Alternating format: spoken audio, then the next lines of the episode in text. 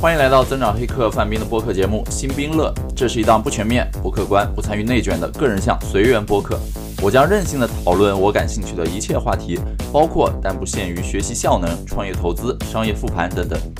音频只记录下我当时当地的思维切片。有本事你还可以在公众号、视频号、油管频道、电报群组等找到我。准备好，这一期我们现在走起。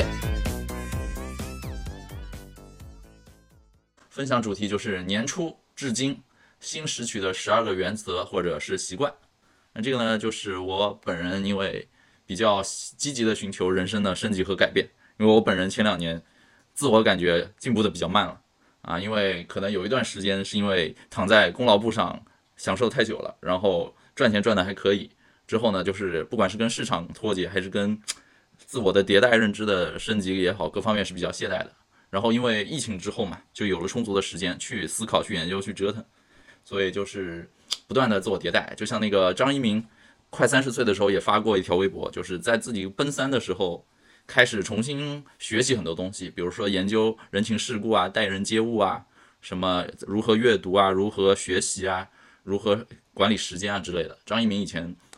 在还写微博的时候是这样的，所以。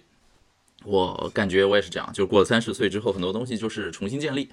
然后发现自己年轻的时候的很多想法、很多思维都是，要么就是路径依赖，就是一路以来你周围都是这样的，所以你也就自己没有去主动追求一些东西，然后要么就是，呃，怎么说呢？就是别人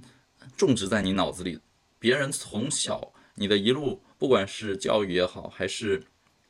这个。我们说这个世界的一些章法、一些公理，或者那个娱乐圈那个叫叫什么公序良俗之类的，反正很多东西就是别人塞进你脑子里的，你从来没想过这个东西为什么被别人塞进我脑子里，然后对我有什么实际的帮助，或者说是希望别人希望我去做什么，而不是我真正要做什么。总之吧，就是做了很多人人人性的反思之后，觉得我需要重新安装一遍我的操作系统，所以就是重新给自己建立很多新的原则啊、习惯啊之类的。然后疫情那年也看了一本那个叫《原子习惯》嘛，那本书还挺有名的，所以你们没看，我可以去看一看。它里面最有名的观点就是，你不是要建立起一个习惯或者做一件事儿，而是你要搭建起一个系统，用这套系统来保证你的习惯能够维持运作，或者说你想做的事儿拆解成一系列的动作，然后去运作。所以就是觉得还挺受启发的嘛。好，然后一些 background 给你们讲完了，现在我们就开始正式讲讲啊十二个习惯。对油管的同学能看到有文字的版本，那呃视频的同学我就跟你们说一下啊，就是第一个新的原则习惯就是我重新梳理梳理了一遍我的晨间的流程，就是 morning routine 这个词我不知道你们多少人就是之前接触过，就 morning routine 就是晨间习惯或者晨间流程，早晨要干的事儿，就是我看了很多油管的那个 uploader，就是有有 youtuber。去做这方面的一些东西，然后我也看了一些像巨人的习呃巨人的工具这样的书，我发现很多人是有自己的晨间习惯的。然后我自己以前也写过一个版本，后来一直在迭代，一直在迭代。嗯，然后最新的晨间习惯，我把它凝聚凝聚到了只要五分钟之内，很快就能搞定。因为我发现，就是早起不要搞给自己太多事儿，太多事儿有可能，哪怕你觉得一次做很轻松，但是时间久了之后，还是会呃怎么说，偶尔有一一两件事儿，因为各种意外做不成的话，对你。当天早上的心态思维的冲击会挺大的，你觉得一早就不顺，这一天都会不顺，所以我就把自己的晨间习惯现在梳理成了只有五件事儿要做，然后这五件事儿就是简单到顺手就能做，而且大概率能做完。现在是哪五件事呢？第一件事叫铲猫屎，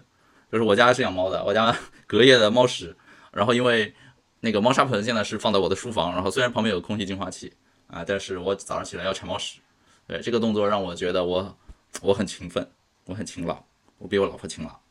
然后第二个叫启动办公软件，就是因为呃怎么说跟跟客户去协同啊，去去协作的时候有有特殊的办公软件要去启动，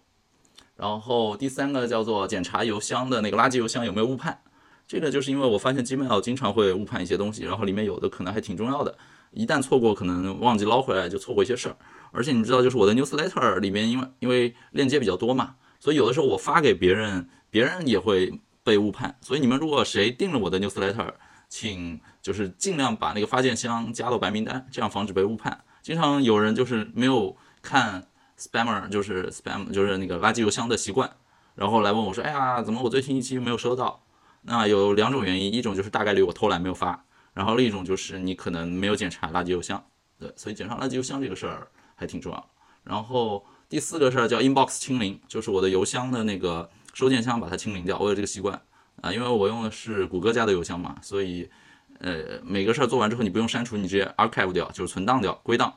就可以了。然后就我保长期常年保持我的 inbox 是空的啊，就是大概率大多数事事情能够清理掉。对，然后最后一个晨间流程就是倒一杯水放在你的左手边，就是办公桌的左手边。这个我之前是看什么玄学还是看了什么风水学吧，反正就是告诉你，呃，倒一倒一杯水，然后那个水七八成满，然后放在左手边，这样你人会变得更健康。但你们知道吗？就风水学其实就是古人的大数据或者概率提炼出来的一些有相关性的现象而已。呃，所以我我觉得就是那件事很好理解嘛，放在左手边，因为不在你右手边，绝大多数多数人是右撇子，你放在右手边，你很可能右手一直在动，一直在忙。然后不小心碰到啊，或者或者怎么样？但你放在左手边，当你能注意到它的时候，大概率就是你已经中忙了一阵子停下来，然后想歇会儿的时候，正好看见有杯水，顺手左手一拿一喝，也不容易碰到，所以人就多喝水就健康。呃，就是风水学上有很多这种解释。我前两天还看了台湾的一本，呃，一本就是漫画风水学，然后我去浏览一遍，我发现里面很多风水学的东西都是非常容易用科学去解释的嘛。所以就是对这个东西不要盲目的迷信，但是也不要盲目的就摒弃它，就是择其善者而不而从之。对，所以刚才说的就是我现在新版的晨间流程。当然，我现在从刚起床开始有些别的流程，比如说就是我泡咖啡啊，什么那种这种准备早饭给老婆吃啊，什么这种，基本上就是常规的那些。除了那些以外，就是我刚刚说的那五个是正式开工之前要做的。啊，对，无名说好像说左青龙，龙属水，对，好像是有这么一个说法。就是反正水跟龙是有关的嘛，所以大概才叫水龙头吧。好，刚刚是第一个习惯啊。第二个习惯叫做每天早上写任务的时候，给自己要写当天最重要的三个任务。然后，呃，之前有个说法，我我是看另外一位博主他给大家起的名字，但好像在海外有约定俗成名字，叫 Eat Three Frogs，就是吃三只青蛙。你理解成啃三件难啃的东西。然后我现在早上的这个 three frogs 三只三只青蛙一般会包括一个最难啃，我最不想啃，但是必须要完成的事情，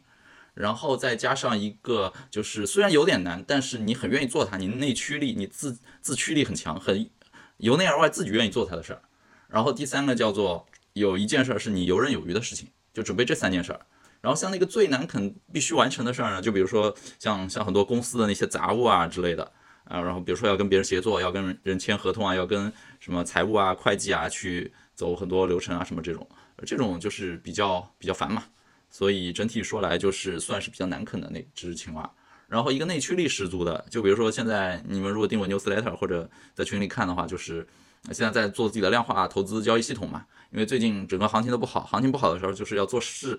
做事儿，就是要做事儿的时候。所以就是做事儿嘛，正好去 build 一些东西，写点代码呀，去学点东西，正好等行情来，等风来了之后，就用那套东西去赚钱嘛。所以现在研究写量化交易系统，我还挺有动力的。然后还有一件游刃有余的事情呢，就是比如说以往以往对于写作啊，或者对对增长的一些行业的研究、分析、判断，经常有人来找我做咨询，或者是聊一些什么，就跟跟别人聊一聊，顺便收点钱之类的。啊，就是反正每天各种各样的破事儿，啊。尽量让自己做三件比较大、比较重要的事儿，当然一切是要围绕你的 OKR，啊，就是我个人是有月度和年度 OKR 的，那个应该后面有写到，这是第二个习惯。好，然后第三个习惯，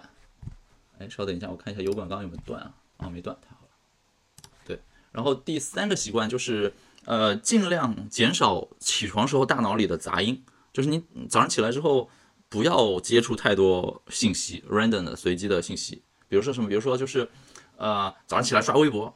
就这个习惯，我以前也有，后来我戒掉了，就是因为早上起来刷微博，一看乱七八糟，什么都往你脑子里塞。以前是明星八卦新闻，啊，然后又是什么各地的社会新闻，然后可能也要关注一下疫情啊之类的，就是各种各样的破事儿一起来塞到你脑子里，但是好像对你人生又没有什么太大帮帮助。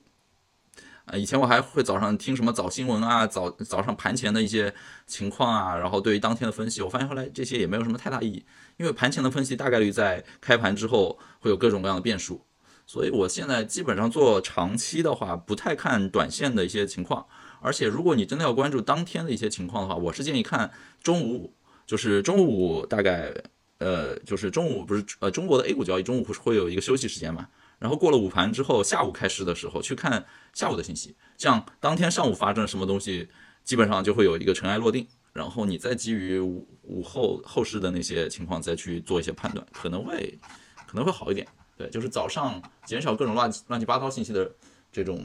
呃声音，然后各种 newsletter 国内外订的嘛，不都喜欢。呃，就是早上给你来一封邮件，或者海外就是你睡觉的时候是别人的白天嘛，你一觉醒来，你邮邮箱里收到一个邮件。就是我现在把所有这些 newsletter 全部都转成了 RSS，就是用我那文章里写的叫 kill the newsletter，杀掉这个 newsletter 那个网站啊，kill 杠 the 杠 newsletter 点 com 这个网站，去把所有的 newsletter 都转换成 RSS，然后就用 RSS 订阅器去订阅。这样的话，就是你有空的时候你就打开。RSS 订阅器去看，没空的时候你根本不会打开，也就不会有这些信息涌入进来。然后你的邮箱就是比较干净的，inbox zero。然后还有什么啊？我还自己写了一些脚本来帮我筛选一些书籍，还有就是在做量化系统嘛，就是当天值得一看的一些投资的标的。然后中午之前尽量不要打开社交网络，然后不更新动态。不打开社交网络这个嘛，就是有的时候真的很难，因为起来刷一下朋友圈很正常。那朋友圈里大概率也。早上起来没什么有价值的东西，基本上就是一些朋友不睡觉 emo 了，然后发点发点各种发首歌呀，发两句矫情的文字啊之类的，没啥意思。然后呢，早上上午发那个信息就不太好，呃，就是动态不太好，因为一方面你就会担心发出来之后别人有没有给你点赞啊，有没有评论啊，想时不时点进去看一下评论。然后另一块就是，哎，你随便发条。更新，然后跟你好久不聊不联系的一些商业伙伴、合作伙伴，闲着没事儿来问候一下。哎呀，你最近在忙啥呢？然后跟你 update 一下，跟你聊一些啊，我最近在干啥？咱们有没有合作机会啊？就就这种没话找话硬聊、尬聊，没有目的的 social，纯 social 全会涌过来。所以现在但凡有开启这种尬聊可能性的对话，我都放在下午。所以我上午很少去更新社交网络，就算更新了我也不看。对，这个就是不要让这些信息成为你的一些压力源。哦对，然后还有就是减少你工作区内的视觉压力源，因为我我后来发现就是真的是桌面，虽然之前有个说法就是越 creative 的人，他的桌面可能越越杂乱，但是还有另一种就是，但凡你想脑子里保持清楚，你的桌面真的要保持干净整洁，这还是挺有道理的。就是如果你做那些机械性的工作的话，桌面脏乱差一点无所谓了。但是我我反正是如果要做输出类的工作的话，我是一定要。就是周围干净一点，就是呃，那叫什么？就是精神洁癖，一定要视线里的东西简单一点，不要有太多杂音。视线里不要出现新买的书，有新买的书我就一定想着，啊，这个书还没读啊，要去读一下，或者或者藏到柜子里吧。然后如果视线里有还没来得及的快递，我就很焦虑，就是快递多了就更焦虑。所以你让你的办公区尽量干净一点啊。所以通过反正就是刚才说的，就是通过各种方式来减少。起床时候那个大脑的杂音这件事儿还挺重要的。刚刚说是第三个吧？对，第三个。然后讲讲第四个吧。第四个习惯就是我现在增加了一个周日晚上流程，就是每周日晚间的时候我会去呃 review 我的季度的 OKR 完成的怎么样。就是啊，我不知道你们有多少人有给自己定习惯，就是定目标的这个习惯。呃，相信很多人就是过年的时候会给自己定目标嘛。我今年要减一百斤，哎，不，一百斤太多了。我今年要减肥二十斤。啊，我今年要要赚多赚个多少多少钱？我今年要让老板对我刮目相看啊！我今年要给全家买一套什么商业保险，不拉不拉，就是类似这种。然后很多人只是喊喊，但是有没有落实到 OKR？反正我是习惯一直用 OKR 来组织自己的计划的，这个习惯大概持续了两年。然后今年的反正 Q1 的 OKR 一部分写在 Newsletter 里了，你们可能看到了。然后还有一些没有写的，很比较私人的。那我的一些 OKR 的话，我是，嗯，就是因为以前给客户做公司做嘛，然后也知道一些 OKR 的弊端，所以我现在就是反过来改造它。每周日晚上我会 review 一遍我 OKR 进行的怎么样，哪些离计划好像有一点难度，比较难达成，有些推进还不错。然后那些难达成的话，我会在周日晚上把它拆解成下下个礼拜七天，就是五个工作日加两个周末，落实到每一天的 to do 的计划。比如说我上周就发现我那个呃交易原则呃就是量化系统写的有点慢，啊慢的原因就是我缺少一些数据源，啊我不知道到哪儿去搞那些数据，所以我就拆解成，比如说周一的时候，哎去啊。打开一些比大家推荐比较牛逼的工具，看看那些工具里有没有数据源。周二的时候搜一搜有没有网上开放的数据源啊。周三的时候看看网上开放的数据源，呃，那么多里面选一个，然后找一个品质最好的，看看有没有付费的可能性。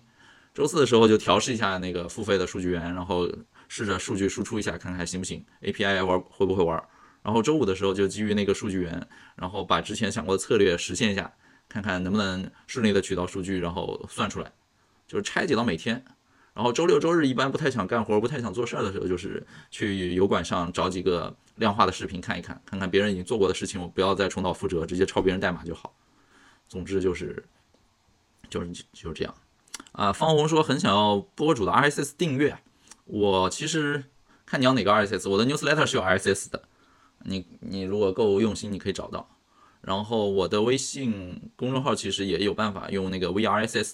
点 APP 是可以转成 RSS 的。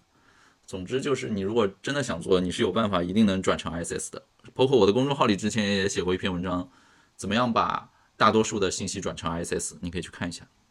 啊，一看就是阿里系的，对不起，我不是阿里系的。但而且 OKR 这个东西不是阿里系才适用，OKR 像像头条啊，像很多地方都用 OKR。我是 INTJ 吗？是的，我是 INTJ。对，刚刚是第四个习惯了，是吧？好，然后第五个习惯，我现在是在 iBooks 里，就是在那个呃 iPad 的那个苹果的图书里面，增加了一个新的分类，叫做定期值得定期回看的分类。因为我发现我前两年就是读书太多太快了嘛。你们如果关注过豆瓣或者看过公众号的话，真的就就反正没事儿，就今年又读了两本来万本两百本还是三百本书，每个月在看什么？读书快有好有不好吧，就是。早期的时候，你应该去积攒数据量 （data sets），就是多去读，读多了之后，你自己打磨出一个自己的心智模型、一个知识体系之后，很多书，哪怕是新书、畅销书，再看对你的那个边际效益是没有那么没有那么强的。所以整体上来说，我今年也希望自己读书稍微读的少一点，少而精。然后有些书就是多去看，多去回看经典的书。所以就是像我，嗯，我看哪个能给你们看啊？像我那个定期回看这个分类啊，这个打开对你们有没有意义？就直接看这个，就是我 iPad 有个定期回看，我已经丢了两本书进去，然后一本就是那个纳瓦尔的那个，哎，看标题就是这个，就是二零二零年吧，大概就是那个 Naval 的那本，你们应该有人知道吗？反正就是很屌的那个投资人，就是 Andrew Crunch 的投资人，对于财富和幸福的那个册子。原版是英文，然后其实网上也有呃中文翻译版。然后 Naval 有多少人知道？那本书很屌的。然后很多人很多朋友 emo 了，或者是疫情之后创业失败啊什么的，包括我自己疫情之后关了一家公司啊，很很郁郁闷的时候，也是看了这个书受益良多啊。然后第六个第六个习惯就是我在我的 to do list 里面建了一个可能会做啊，你可以理解成就是在英文里它叫 might do might do 可能会做。在中文就是你可以叫可能会做，也可以叫也许不做，也可能就是可做可不做之类的。我最早用的叫可做可不做这个名字，就比较直白。然后这个分类呢，就是你发现你的个人 inbox、你的 GTD 系统里面有很多 to do 任务要做，有些任务是中长期的，有些任务是你突发奇想，有些任务就是真的可可做可不做。比如说上礼拜跟老婆一起去拍了一些什么唐唐制汉服的视频。然后在想要不要剪成一个 vlog，但是规划了一下工作量，感觉有点大。然后经过一周慎重的考虑，决定还是不剪了，就自己留着看吧。以后大不了出钱请别人来帮我剪。所以就是这件事儿就被我舍弃了。但如果这件事儿你不放在这样一个分类，你放在一个 to do 列表里，看着很难受。你天天看着它，然后我就觉得，只要我有点空，我就做一下吧。然后做做做做是做出来，但是可能意义也不大。有这时间，不如去打两把风暴英雄，就就就反正。呃，我去年试了一下这个习惯，就是我大概去年八月吧，还是几月？好像是去年八月份开始，对吧？五个月左右。对我去年八月多的时候开始试验这个系统，然后把我的想法 To Do 里面有一些可做可不做的东西就丢进去了嘛。然后过了大概呃过了五个月之后，到今天我重新看了一下可做可不做里的那个我丢的十二件事进去，然后非常震惊的发现这十二件事儿一件都不用做了，就是到今天很多可能可能可能很多事儿被你看成就是不重要。有些事儿就是你会想自己当初想法好幼稚，有些事儿你会在今天发现当时可能收益很高，但是现在 ROI 可能做那些就 ROI 比较低。总之就是各种各种原因吧。所以我当时丢进去十二件事儿，每件事儿我评估下来做一下，至少至少得半天时间。所以那十二件事儿相当于为我省掉了六天时间，省了整整六天时间。你说这六天拿来吃喝玩乐、打游戏不是挺好的吗？所以就是这件事儿还挺有用的。嗯，然后刚刚是第六个了吧？下面第七个，第七个就是我在那个 Para 的笔记系统上，把我的 Evernote 的笔记本组改了一下，改造成了叫 Ideal，I D E A L 系统。那 Para 你们知道吗？P A R A，P A R A 原来是反正也是跟少南那边记笔记啊什么的那些陈思路里面学的，就是什么把你要关注的领域分成什么 P 是什么来着？第一个 P 是什么来着？P 忘了，然后 A 我记得有 area，然后 R 有 resources，还有个 A 是什么来着？哦啊，第一个 P 是 project，对，就是 project area resources，还有一个叫 A A 什么 archive 还是什么之类的，对吧？然后我最近改了这个 IDEL 的这个系统呢，就是我分成了这五个，就是 I 就是那个 inbox，就是你随时有些想法或者一些零散的笔记，你就写到 inbox 里，比如说你用那个。呃，Evernote 不是可以抓取嘛？可以抓取网页呀，或者随手有那种快速录入，就默认就是放到这个 inbox 里。然后 D 就是 diary，就是日记。有的时候一些日记或者是按天组织的一些零散的东西，我就合并成一个，然后放到那个日记里，每天一个文件。E 是那个 earnings，这个完全就是为了凑一个单词啊。其实有这个 earnings 就是前面那个 project，就你的很多 project 不就是为了赚钱或者谋生，或者是反反正就是长期看来就是为了赚钱服务嘛。所以我干脆直接改的更直白一点，earnings，这样还凑了一个首字母是 e，然后 a 还是 areas，就是领域，然后最后一个 l 是 library，就是图书馆或者资料库。所以这整个的定位就是 inbox 负责零散的录入，然后日后再整理，diary 就是按天组织的每天的日记，嗯，你可能就是以后有时间回顾一下 review 自己每天在干啥。earning 就是项目项目制，然后 earnings 里比如说有你正在写的书呀，有你正在做的网页啊，正在服务的客户之类的。areas 就是你可能。短期内会关注的这些领域，那这些领域未必能直接帮你赚钱，或者说构成一个项目。就比如说，呃，我前段时间很关注这个学习啊、认知方面，然后最近可能在关注量化系统啊之类的，那这些可能就归到 Areas 里，啊，可能还有一些 Web 三的东西。最后 Library 就是，呃，分好类的，就是可能更怎么说，跟你当下的任务更更远一些，但是你愿意去看、愿意去积累或者愿意去，嗯，好奇的东西。就像我的 library 里，它有很多分类，有那个产品相关的一些东西。当然，我现在也已经不是产品经理身份了，但是很多产品圈的有价值的文章还是会看一看。然后像什么呃什么来着，有产品类的，有呃增长增长类的，当然也有，但增长现在已经不算是我花特别精力去看的主页了，因为我知道这个行业太太浮夸了。对，就是刚刚这是第七个习惯啊，第八个习惯。呃，第八个习惯叫做我自己组织了一个叫做读书技能树。这个你们之前是看我 newsletter 还是看我公众号的话，应该能看到，就是我自己因为有段时间读书焦虑嘛，最多的时候豆瓣上标了一千多本要读的书，后来稍微精简了一下，精简到四百多本。呃，再后来制定了那个读书的技能树之后，就基本上把这个东西缩减到了，我现在豆瓣上想看的大概两百本不到，我觉得还可以继续缩。但是更多的其实就是在我的读书技能树里面，这是一个什么概念？我跟你们讲一下吧。就是，呃，打游戏是有游戏技能树的嘛，然后你的你的英雄、你的角色点不同的天赋点，然后可能就是不同的升级技能，然后有自己的专精特长，然后基本上就是有些人在正确的技能方向上持续发展，然后可能就是效用是更大的，就是事半功倍嘛。然后我读书技能书就这样，就是我会规划一下我今年的几个想发展的技能的路线。就比如说投资，呃，投资的话可能就是得循序渐进，有各种各样的呃东西得去学。但是你如果一上就看很难的，比如说你一上来先看什么衍生品交易，然后你一上来先看什么金融，金融发展了五百年历史之类，金融有五百年还是四百年历史，那整个来说，可能你就会体系很混乱，然后抓不到重点。所以我我编制了一个技能树，就是我分一到五级。像比如说投资领域的技能书，我的一级就是看一些投资大佬的传记啊、故事之类的，啊，然后通过别人的故事了解一下这个世界大概是怎么样。像我今天还看了一本一级的书，就是呃石川银藏，对吧？是叫石川银藏还是石川财政？嗯，就是啊石川银藏。我在那个 Readmo 上买了一本书，我是被封面吸引的，就是他是一个日本很有名的投资家，叫号称股市之神。你们看应该是反的吧？股市之神。然后这本书就是用漫画的形式讲了讲日本这个股市之神的一生。对，反正就是我花了下午大概两个小时看完了这个漫画，就知道了一下这个人有多牛逼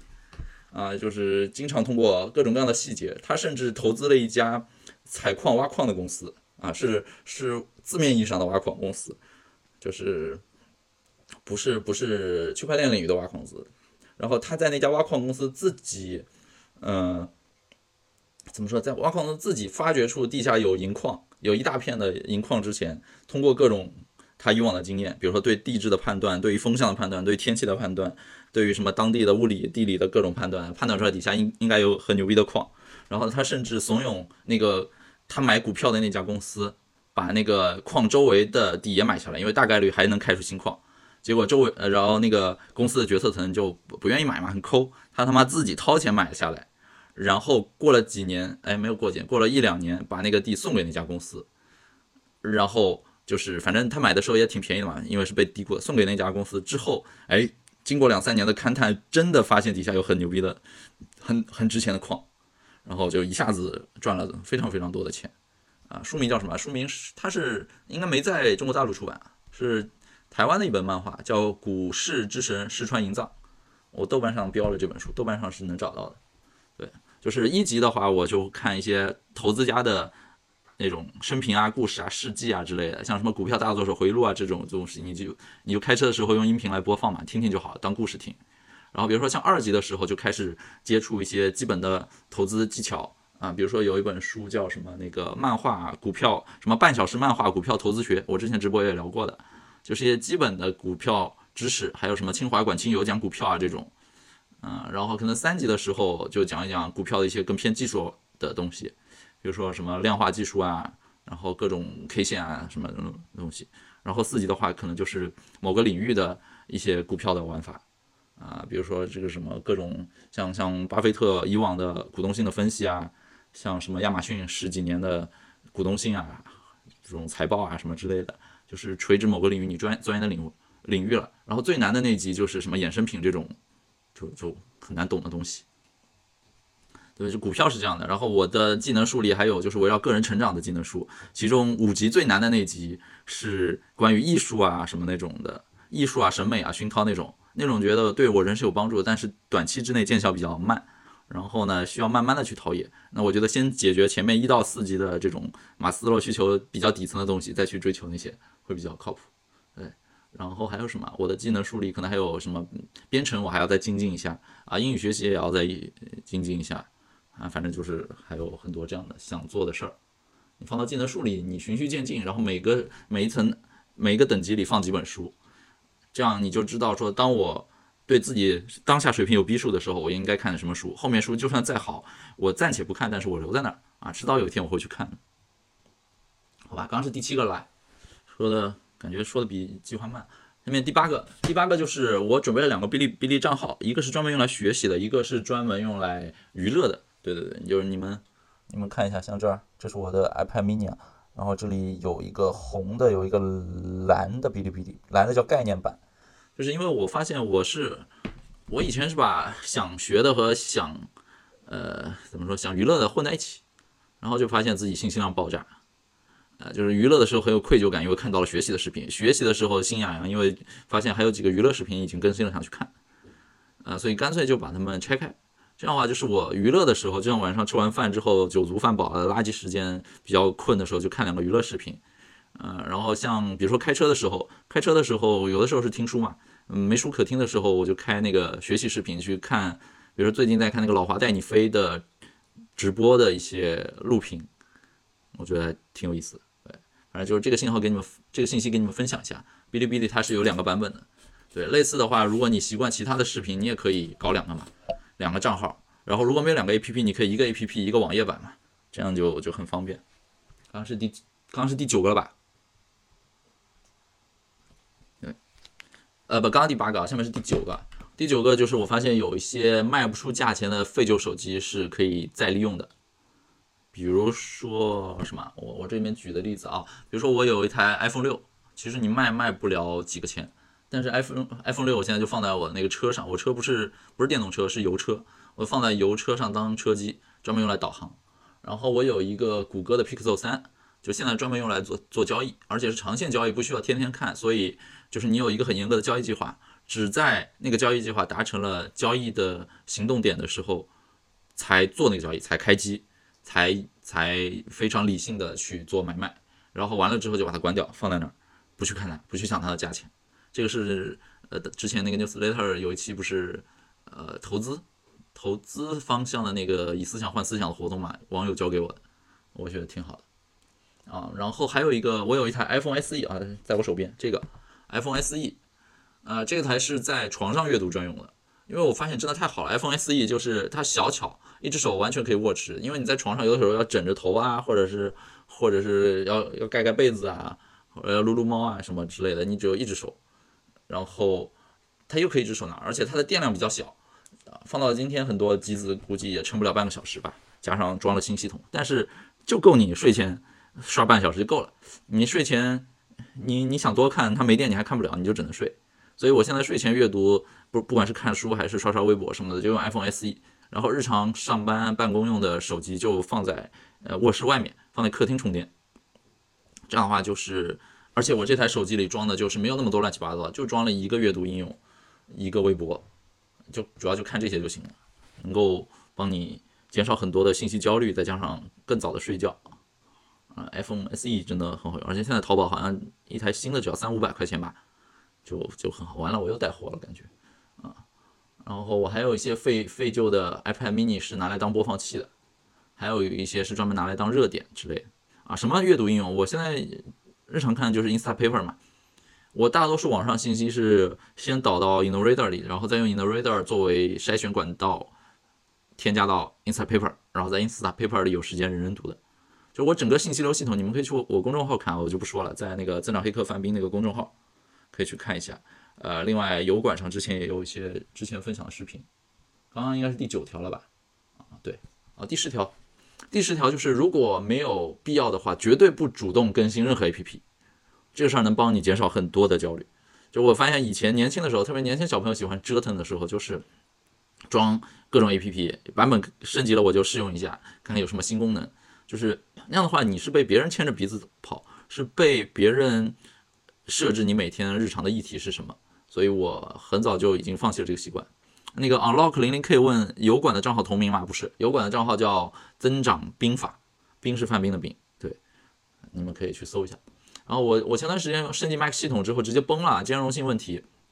然后有一次升级 PC 上的 Evernote，升级完就无法启动了，害得我重新下载安装了一遍。然后有一次 Chrome 自动升级嘛，我有一个脚本是必须得在 Chrome 指定的版本号，比如说是什么九十二还是九十四点零点几才能运行。然后我一个就是有有一段时间我脚本不跑了，我很奇怪。后来去做了一些 debug，发现是我的 Chrome 自动被升级到了九十八点四点几几几，我原来的脚本就跑不了了。所以我就 disable 掉了 Chrome 的自动升级，让我的脚本能够日常跑起来。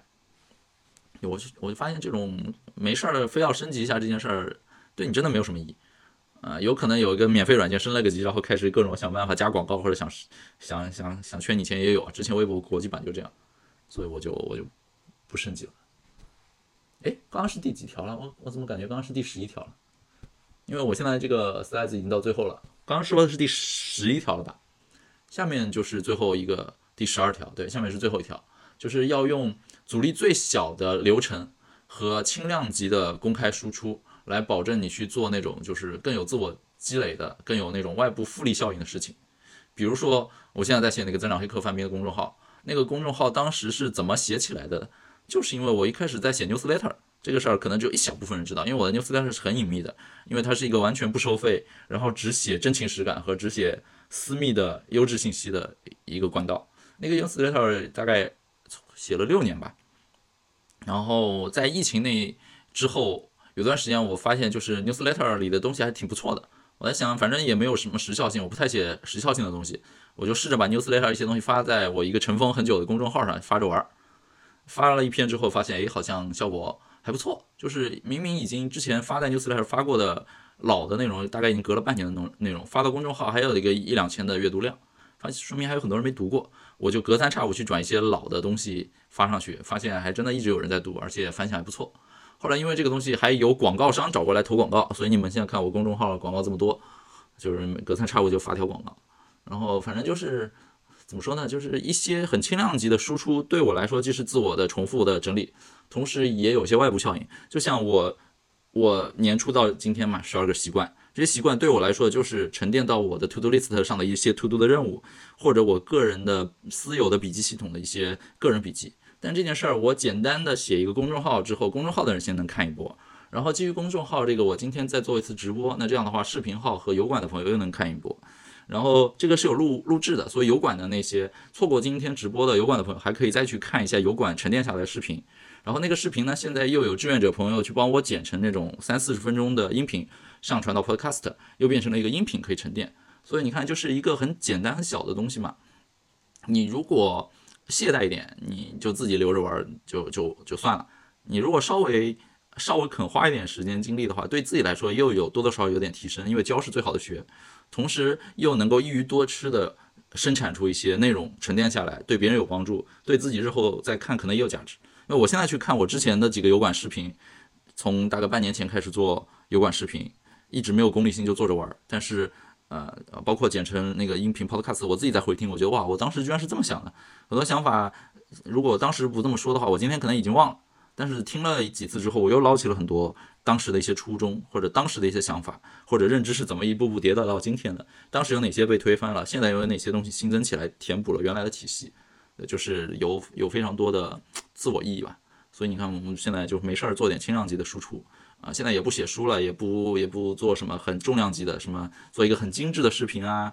然后做就是认真的去运营什么抖音、快手，做一些视视频，然后来引流带货那些事儿都不做。现在做纯粹就是觉得适当的输出一点，对自己有帮助，对大家有点有帮助嘛。不然的话，不然的话就是当然一定要保持在一个限度啊，因为做内容很内卷。我个人觉得做内容不是一个很好的生意，这个我公众号也写过。对。所以就是我的电报群，如果之前不知道的话，叫做兵器库，兵是范冰的兵，也是一个谐音梗。然后小宇宙最近开了那个播客叫新兵乐，其实就是直播的音频剪辑了一下。所以你们没听过的话，睡前可以可以去小宇宙搜一下新新兵乐，就是星巴克那个新兵乐。目前更新了一集，但其实已经剪好了四五集。然后在白光少男的那个小报童上也开设了一个新的专栏嘛，啊，叫阅兵式，阅兵式，对。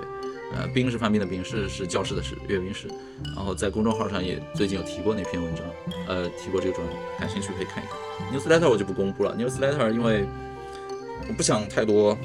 边缘的人去订阅它，就是我希望大家付出一点门槛、一些成本，你认真找你会找到的，然后就大家一起成长，一起互相学习。但是一些边缘的人，就是那种只看不不贡献的。不愿意付出的人，就我觉得不配订阅它。所以，如果已经有人订阅了，恭喜你们；如果没订阅到，也找不到，咱们随缘啊。有机会，山水有相逢。嗯，行吧。今天好像正常要分享的就这些了，十二条已经讲完了。